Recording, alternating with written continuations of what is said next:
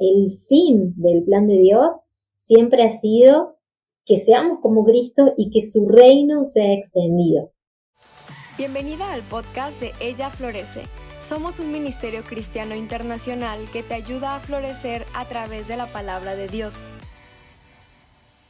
Bienvenidas chicas a otro episodio del podcast de Ella Florece. Estoy aquí con mi co-anfitriona, como siempre, Diana. ¿Cómo estás? Hola Ale, qué alegría verte y qué alegría encontrarnos una vez más por acá por, por este podcast. Amén. Y bueno, como siempre, Diana, cuéntanos de qué estás agradecida esta semana. Estoy agradecida por la soberanía de Dios y por su amor en intervenir cuando lo necesitamos. Eh, estábamos charlando hace un ratito con Ale sobre que a veces estamos ansiosas, que tenemos incertidumbres y cosas y que a pesar de que Dios está fuera de la eternidad, igual interviene en nuestras vidas y, nos trae paz y nos trae esa, esa calma que, que a veces uno está todo revolucionado y Él no, nos hace ver con sus ojos eternos Así que nada, estoy, agradecida por, porque Dios es bueno. ¿Vos, Ale?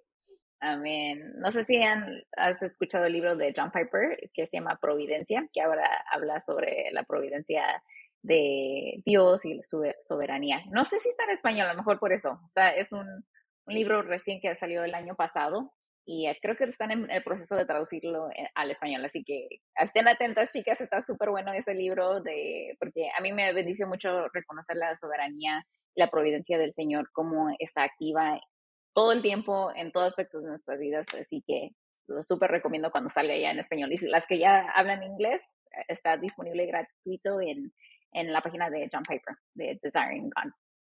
Bueno, y yo estoy agradecida por la lluvia. Acá está lloviendo donde estamos mi esposo y yo ahorita y es tan lindo porque en California casi no llueve, así que estar acá donde estamos ahorita viajando está muy lindo porque el paisaje está súper verde, hay árboles y pasto verde y usualmente estamos en un lugar muy seco, así que estoy agradecida por la lluvia.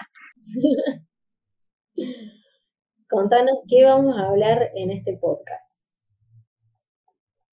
Bueno, hoy vamos a hablar acerca de la soltería. Es un tema que ha recibido mucha atención, que es un tema que vemos que ustedes chicas les llama mucho la atención, quieren saber más acerca de este tema. Y hoy queremos hablar acerca de ciertas preguntas o tomar ah, una perspectiva bíblica de estas preguntas que a lo mejor se han hecho ustedes o que han escuchado. Por ejemplo, ¿es un regalo de Dios la soltería? ¿Es bíblico esperar o decir estoy esperando en esta temporada? Ah, ¿Me tengo que casar o puedo elegir estar soltera? Y otras preguntas, ¿no? Me imagino que se han hecho o que han escuchado ah, en esta etapa. Entonces, en este episodio queremos abordar este tema y contestar esas preguntas que se hacen tan frecuente ah, acerca de, de, la soltería. Pero antes de empezar, Diana, quería aclarar un poco a nuestras seguidoras de este podcast de que a, veces tú y yo hablamos de ciertos temas que a lo mejor hemos pasado o estamos pasando actualmente, o a lo mejor de temas que no hemos pasado. Por ejemplo, les podemos hablar a las mamás acerca de algo, pero ni tú ni yo somos mamás, ¿verdad? Y hemos escuchado en, en la cultura que, que hay muchos, muchas personas que dicen, hay varias personas que dicen a lo mejor, bueno, ¿por qué me estás aconsejando y por qué me estás hablando tú acerca de este tema que a lo mejor tú no has pasado o que tú no estás actualmente en esta temporada? Digamos, ¿no? Si, si yo, ahorita yo estoy casada, pero estoy hablando de la soltería, a lo mejor gente puede pensar, bueno, pero ¿por qué me estás hablando tú de la soltería si ya te casaste? Pero quiero darle ejemplo, por ejemplo, de Pablo en Primera de Corintios, que él habla a los casados estando soltero él. Él, teniendo la autoridad de la palabra de Dios, les habla a los casados, él siendo soltero. Así que mientras que nosotras, mientras nosotras estemos hablando de la Biblia, estemos hablando de una perspectiva bíblica, estamos hablando de la autoridad de la palabra de Dios, no de mi autoridad, no de tu autoridad, Diana, ¿verdad? Sino de la autoridad de Dios. Nosotros estamos queriendo instruirlas en la palabra, queremos enseñarles lo que Dios dice acerca de un tema, no simplemente lo que Ale diga, lo que Diana diga, lo que escuchamos que otra persona diga, sino qué es lo que Dios dice acerca del tema. Y ahora es la soltería. Entonces, y a veces podemos hablar de nuestra experiencia y podemos incluir nuestra experiencia, pero no es necesario, y queremos aclarar eso, ¿no? Que no es necesario que hayas pasado por una etapa tú para que tú puedas hablarle a otra persona acerca de eso, porque si tú tienes la palabra, si tú conoces a Dios, tú puedes apuntar a esa persona a Jesús. No tienes que, que haber pasado por la misma situación. Ah, y ahora, Diana, si quieres explicar un poco, porque yo creo que hay algo lindo de cuando sí te identificas con otra persona, ¿verdad? Hay, algo lindo, pero no es necesario para hablarle a alguien acerca de un tema a través de la Biblia. Sí, porque lo que va a transformar o lo que va a alentar a la otra persona va a ser la palabra, ¿no? No va a ser mi experiencia. Mi experiencia no va a transformar la vida de la otra persona, sino la palabra. Eh, hablábamos de que quizás cuando nosotros eh, hablamos con alguien, esa persona nos dice, yo pasé por eso, lo que puede llegar a generar es que la otra persona gane confianza en abrirse más, pero no porque eso me va a edificar, me va a edificar, pero no va a ser algo más productivo, si se quiere decir, eh, o va a transformar la vida de la otra persona. Entonces nosotras siempre desde el primer podcast hasta el último, siempre queremos apuntarlas a la palabra y apuntarlas a Cristo porque eso es lo que va a traer fruto. Mi experiencia no le va a traer fruto a nadie, me trajo fruto a mí porque pude eh, enfocarme en Cristo y, y, si puedo vivir mi soltería en plenitud es porque entendí cosas que la palabra dice acerca de eso y puedo hablar de eso pero tuvimos un podcast con Sura sobre el matrimonio y yo hacía preguntas o podía decir cosas, pero yo nunca estuve casada. Pero todas las experiencias que pude eh, recabar me van a servir en el caso que me case o no. Eh, pero más me sirvió, por ejemplo, cuando ellos hablaron del sufrimiento, verlo desde la perspectiva bíblica, o cómo orar si me caso por mi esposo, qué dice la Biblia acerca del matrimonio. Entonces eso es lo que a nosotros nos, nos va a identificar y siempre vamos a tratar desde acá que ustedes vayan a la palabra e inclusive que pesen lo que nosotros hablamos con, con la palabra. Pablo a una de las iglesias lo felicita por siempre haber ido a la palabra y haber visto qué decía la palabra. Entonces, ese es nuestro ánimo para ustedes y vamos a hablar siempre, vamos a procurar hablar de todos los temas, pero no por nuestra autoridad, sino por, la, autoridad que da la palabra, ¿no? Y es nuestra oración que, que sean edificadas y arraigadas en, en la palabra. Así que chicas, no cierren los oídos simplemente porque alguien les está hablando y que no está pasando por una etapa, sino que si les está hablando de la palabra, abran los oídos, y después vean si está de acuerdo a la palabra y tomen esa verdad bíblica y aplíquenle, sea quien sea el instrumento que Dios haya usado para traerte esta verdad y hacerte reconocer esta verdad. Así que, chicas, abran los oídos, por favor, y ah, como dice Diana, esperemos que, que sea de bendición esta charla entre nosotras. Ahora, Diana, platiquemos un poco acerca de esa primera pregunta se hace frecuente, ¿es un regalo de Dios la soltería? Qué pregunta, ¿no? Si estás casada, escucha esto también porque quizás eh, te vas a identificar cuando estabas soltera o podés ayudar también a chicas que están a tu alrededor. ¿Es un regalo? Qué difícil ver este tiempo como un regalo. Para muchas de nosotras, eh, creo que Ale también pasaste por esto, ¿no? Era como, si el diseño de Dios es el matrimonio, entonces eh, la finalidad de mi vida tengo que ser que esté, encontrar un esposo. Entonces, si no lo encuentro, entonces Dios no me ama, entonces no puedo ver este tiempo como algo bueno. Y muchas de nosotras hemos pensado así y sé que muchas de, de ustedes también lo piensan. Y saben qué, me encontré con algo muy interesante, ¿vale? En el libro de Mateo, donde Jesús habla sobre el matrimonio y habla sobre la soltería como regalo y que se traduce con la palabra dones. Y este, eh, en este contexto en donde se, se, ve esta charla de Jesús, los discípulos, los fariseos, eh, están hablando sobre el divorcio. Entonces, eh, los fariseos quieren tentar a Jesús con una pregunta para hacerlo caer y Jesús le responde no solo a los fariseos, sino también a los discípulos, ¿no? Y déjenme que le lea esto. Dice, los discípulos le dijeron a Jesús, eh, porque estaban hablando, eh, les, cuento más o menos, como que Jesús le dice que, que, la ley esta se había dado porque ellos eran, eran duros de corazón. Entonces los discípulos dicen, uh, esto es muy difícil, entonces mejor no hay que casarse, dicen los discípulos, ¿no?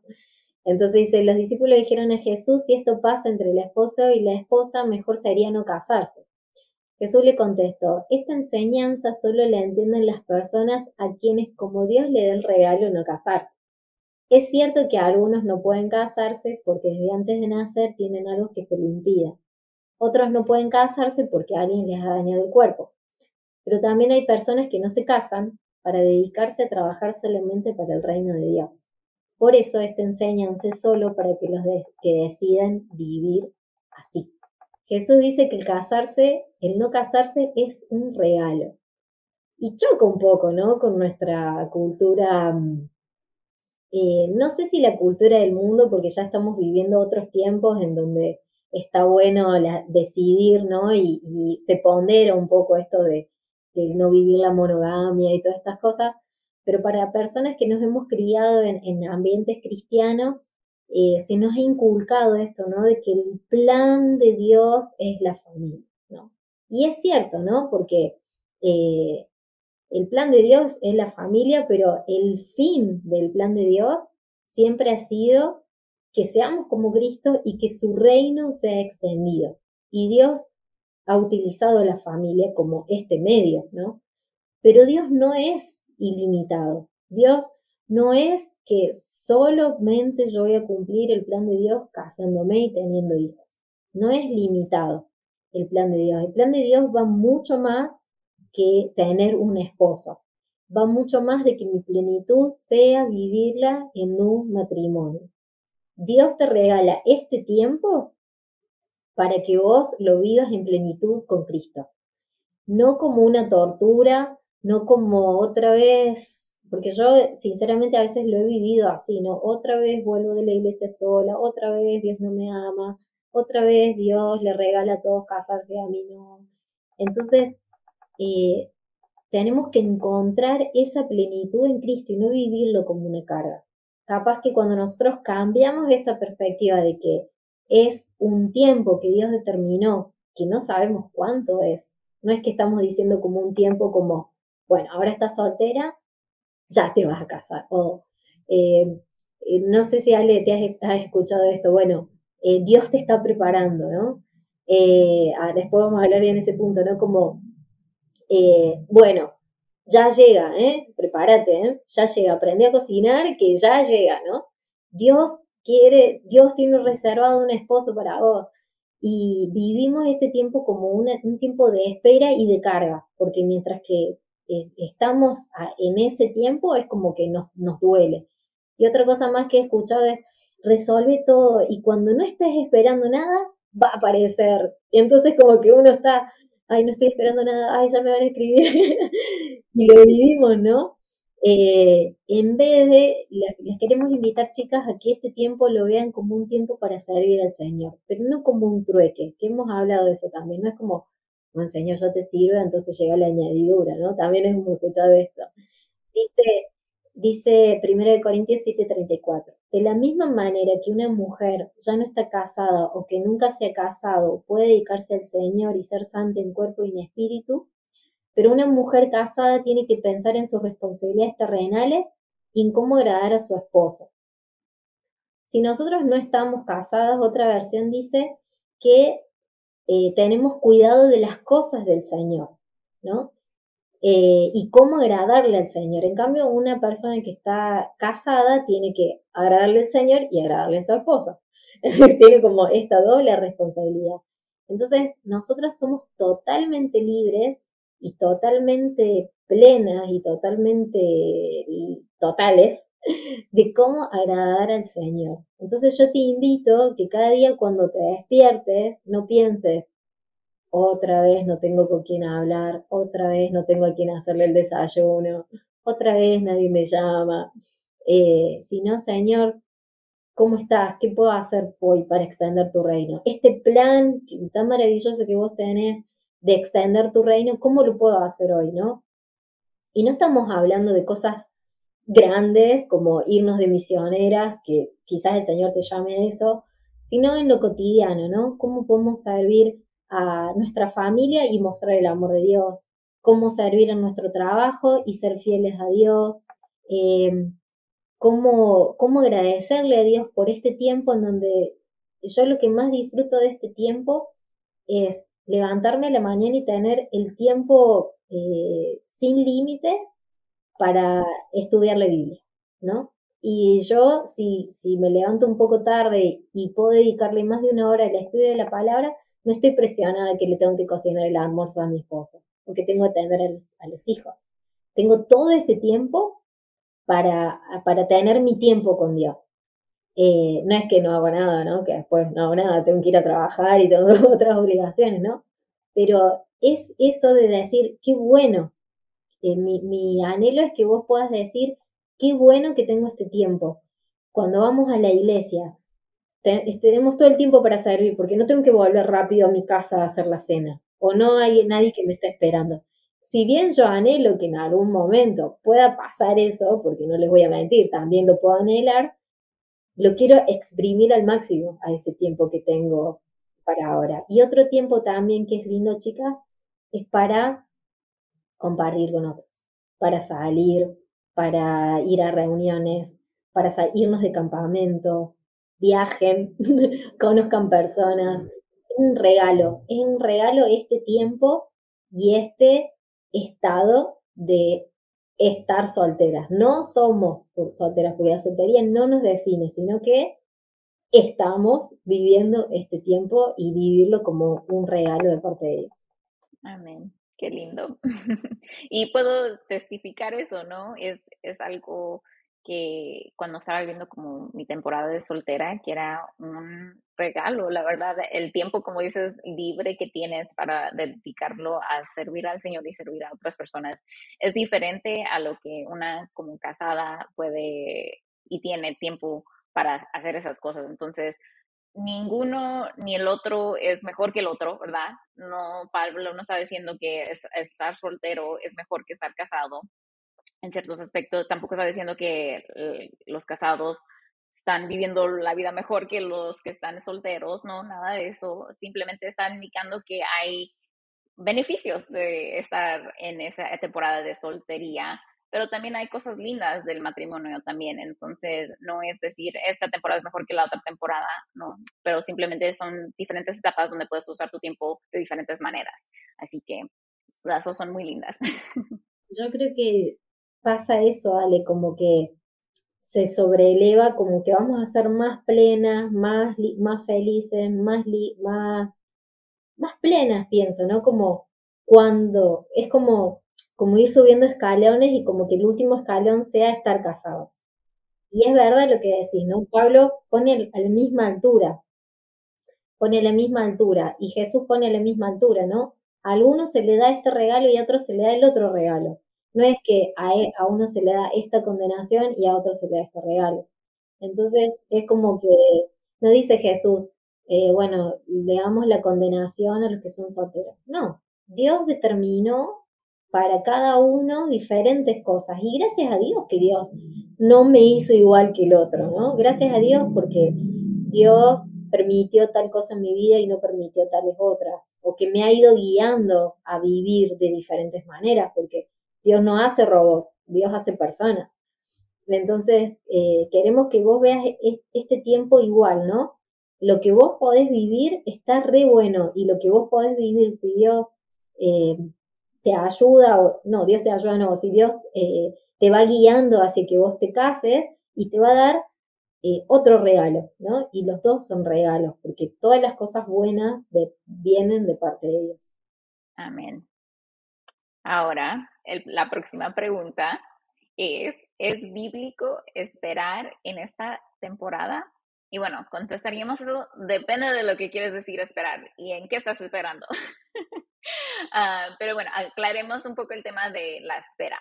La espera, la palabra esperar aparece 86 veces en la Biblia, así que podrías decir que el concepto de esperar es bíblico, ¿ok? Pero lo que es bíblico, a lo mejor es, lo que estás esperando. Entonces, ah, tenemos varios ejemplos en la palabra de hombres y mujeres que esperaron en el Señor. Y esa es la clave, esperar en el Señor es bíblico. ¿Qué es lo que estamos esperando? ¿Qué es lo que es bíblico esperar? Esperar en el Señor.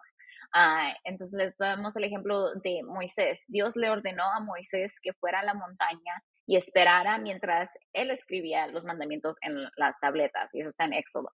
En Ruth vemos que su suegra le indicó a Ruth que esperara a que vos la, la redimiera y resolviera un asunto legal. Por lo tanto, se le instruyó a Ruth que esperara en el Señor para que el Señor obrara a través de vos.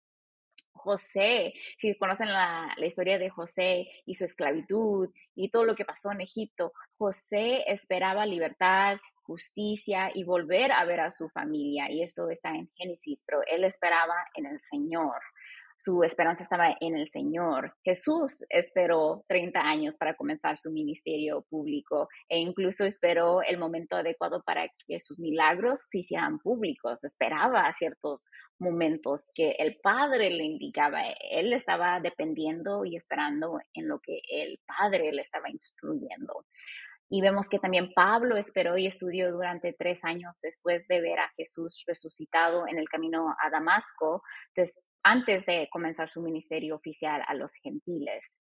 Entonces también vemos que Santiago escribe sobre la espera y usa como una metáfora de el agricultor como ejemplo de alguien que espera pacientemente en el Señor. Y en Santiago 5.7 dice, por tanto, hermanos, sean pacientes hasta la venida del Señor. Miren cómo el labrador espera el fruto precioso de la tierra, siendo paciente en ello, ¿no? El agricultor pone la semilla, le echa agua y espera, espera que crezca lo que él sembró, ¿verdad? Y entonces a ese esta esperanza. Y entonces él dice, espera en el Señor de la misma manera que un agricultor está esperando que vea el fruto de su, su labor. Pero eso no significa que esperar algo signifique que depositemos nuestra esperanza en ello, ¿no? Por ejemplo, si siembras algo, estás ahí como que ansiosa y esperando que salga la verdura o la flor que hayas sembrado y, y, a lo mejor dices, ah, pero mi esperanza está en esa cosa. No, no, tu esperanza no está en eso que sembraste, tu esperanza está en el Señor que lo hace crecer, el, el Señor que, que, te ha dado vida eterna. Entonces no debemos de poner nuestra esperanza en algo que queremos que pase, uh, sea las que queremos que casarnos, queremos tener hijos, queremos comprar esto, queremos ir a la universidad, queremos lo que sea, ¿no? Lo que sea que sea tu sueño, tu deseo, eso, en eso no deberías de esperar como que si fuera tu esperanza, esa cosa que tú quieres, sino que tu esperanza está en, el Señor y esperar qué va a ser el Señor en tu vida, sea que te dé esta cosa que tú desees o que no te lo dé.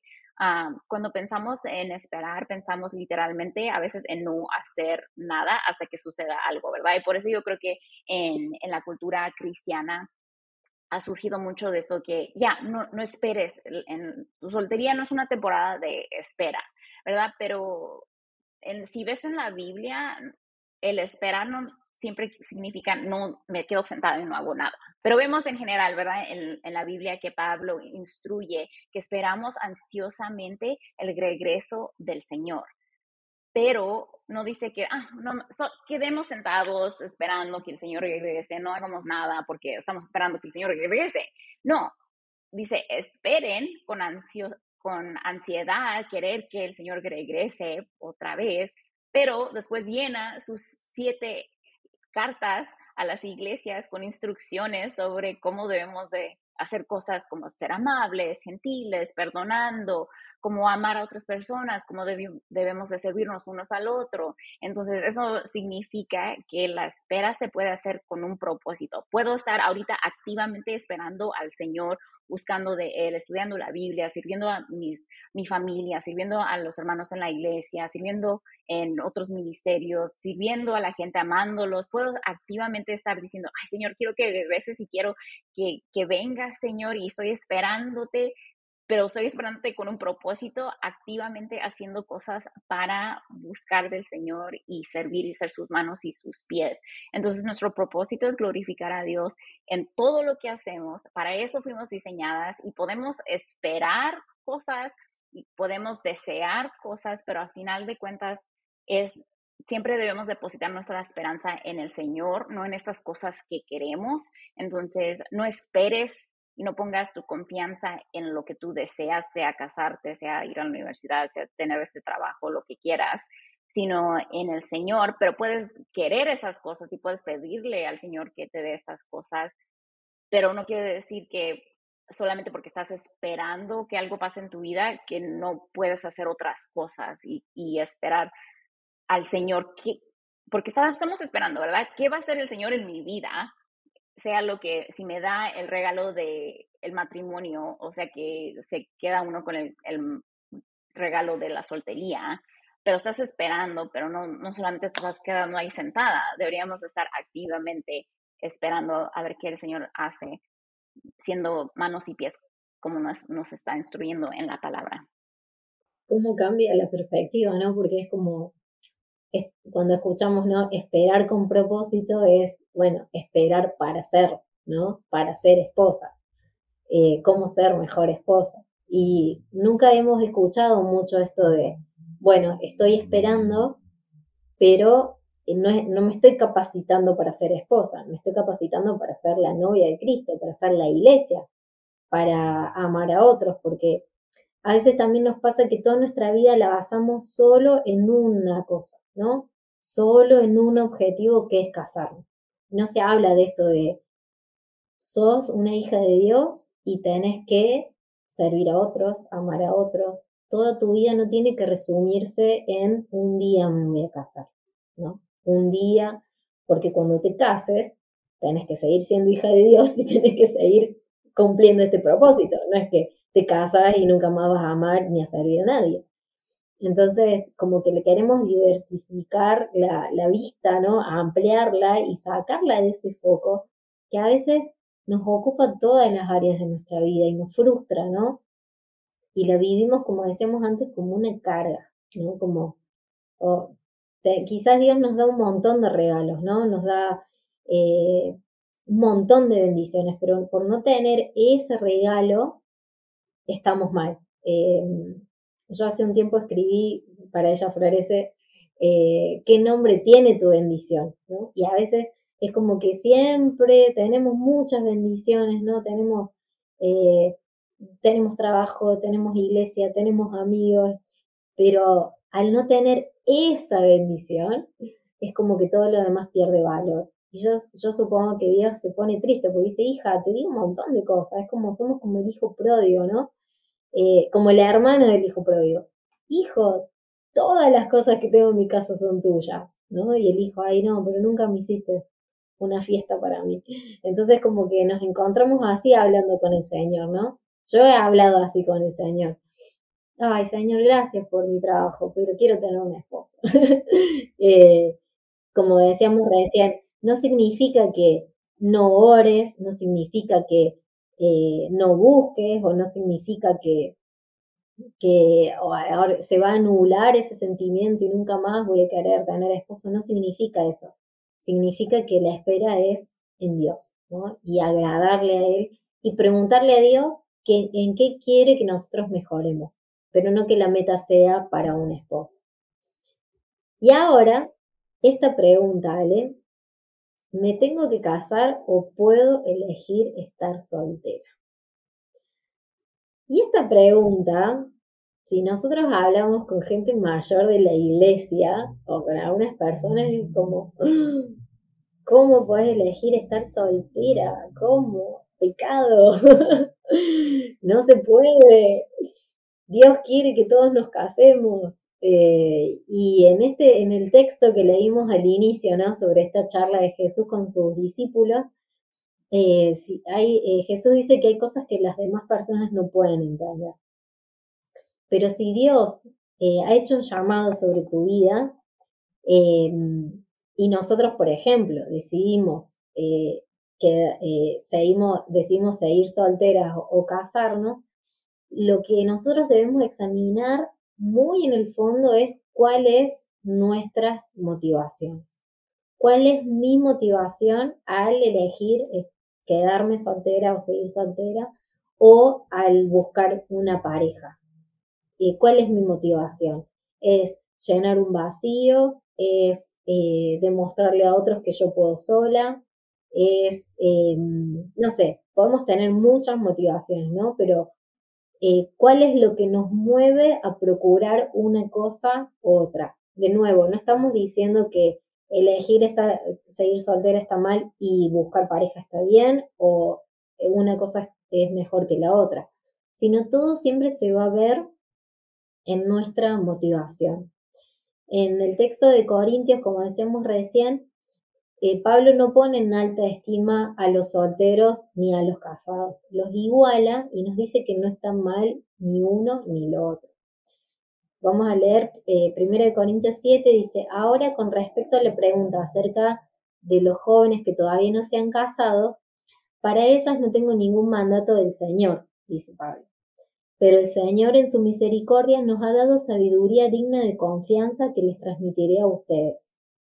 Debido a la crisis actual, pienso que es mejor que cada uno se quede como está. Si tienes esposa, no procures terminar tu matrimonio. Si no tienes esposa, no busques casarte. Pero si te casas, no es pecado. Si una joven se casa, tampoco es pecado. Sin embargo, los que se casen en este tiempo tendrán problemas y estoy tratando de evitárselos. Creo que este es uno de los versículos y los capítulos más controversiales de la Biblia, porque tenemos que pensar en el contexto que Pablo estaba hablando y en la iglesia de Corintios, como sabemos, en, los primeros años de la iglesia había persecuciones. Entonces, eh, si hay persecuciones y te vas a morir, ¿para qué te vas a casar y vas a dejar viuda a tu esposa? Entonces, Pablo está diciendo, cuando él dice, eh, para ellos no tengo ningún mandato del Señor, está diciendo como no es pecado. No, estoy diciendo, dice Pablo, que es pecado no casarse o que, o que eh, está mal o está bien, sino dice que cada uno depende de lo que ha recibido del Señor. Entonces, cada decisión que vos tomes, sea esta o cualquier decisión que tomes, tenés que tomarla en oración y siempre procurar la gloria para Dios. Y todo tiene que estar filtrado por la palabra de Dios. Y también, como siempre les decimos, busquen en su iglesia local consejeros, mentores, que te conocen, que te ayuden. Y busca que Dios te guíe en cada decisión. El libro de Santiago dice que si alguno tiene falta de sabiduría, pídasele a Dios, que Él la da en abundancia y sin reproche. Y es más, dice que pida con fe, porque si no tiene fe, no piense que va a recibir algo de parte de Dios. Entonces esto me anima a pensar, bueno, primero en pedirle sabiduría a Dios, pero en segundo en creer que de verdad Dios me la va a dar, de verdad creer que Dios se va a involucrar, de verdad pensar que Dios sí le importa mi decisión y, saber que Dios le interesa eh, si yo quiero quedarme soltera o si, si él me está llamando a estar soltera o si él me está llamando a matrimonio. Todo lo debemos filtrar con, con su palabra, ¿no? Y sobre todo ver cuál es mi motivación, porque si mi motivación es mala, una u otra van a terminar mal. Entonces, hablar con Dios y charlar con Dios sobre la decisión que quiero tomar y ver hacia dónde Él me guía. Amén. Y, qué lindo tener la palabra para aclarar todas esas dudas y preguntas que tenemos, que a veces nos dejamos llevar por lo que dice la cultura, lo que dice la cultura cristiana y la cultura mundana, ¿verdad? Ah, ¿Qué es lo que dice la gente en mi iglesia? Y siempre decir, bueno, ¿esto en verdad está en la palabra o esta es la opinión de una persona que a lo tiene sus propios cosas que haya pasado, cosas que han entendido, que han pensado, que han vivido, todo eso que, que, forma su pensamiento, pero a lo mejor no está de acuerdo a la palabra. Y entonces siempre, chicas, les recomendamos cualquier duda, cualquier pregunta, cualquier cosa que escuchen que nosotros digamos, que otra gente diga, que siempre vayan, como dijo Diana, y, y ver en la palabra, esto es lo que dice Dios acerca de este tema. Y si no está de acuerdo de, de si no está de acuerdo a lo que dice la palabra, lo que estás escuchando, entonces ten esa sabiduría, pídele la sabiduría al Señor para saber cómo manejar situaciones, cómo manejar todo este tema, por ejemplo, de la soltería que estamos hablando. Así que nos anima siempre poder hablar de la palabra porque en, en ella tenemos lo que necesitamos. Dios nos ha dejado su palabra misma para saber cómo manejar diferentes situaciones en nuestra vida. Así que nos encanta hablar de la palabra porque es aplicable a toda situación, todo aspecto de nuestra vida cotidiana, no solamente espiritual, incluyendo este tema de la soltería. Así que muchas gracias chicas por acompañarnos. Ah, las esperamos en el próximo podcast. Gracias por unirte a nosotras. Nos encantaría saber de ti. Si estás en Instagram o Facebook, cuéntanos qué fue lo más impactante del episodio de hoy tomando una captura de pantalla, etiquetándonos arroba ella florece oficial y compartiendo tu punto favorito. Si deseas algunos recursos bíblicos gratuitos, visita nuestra página web ellaflorece.org.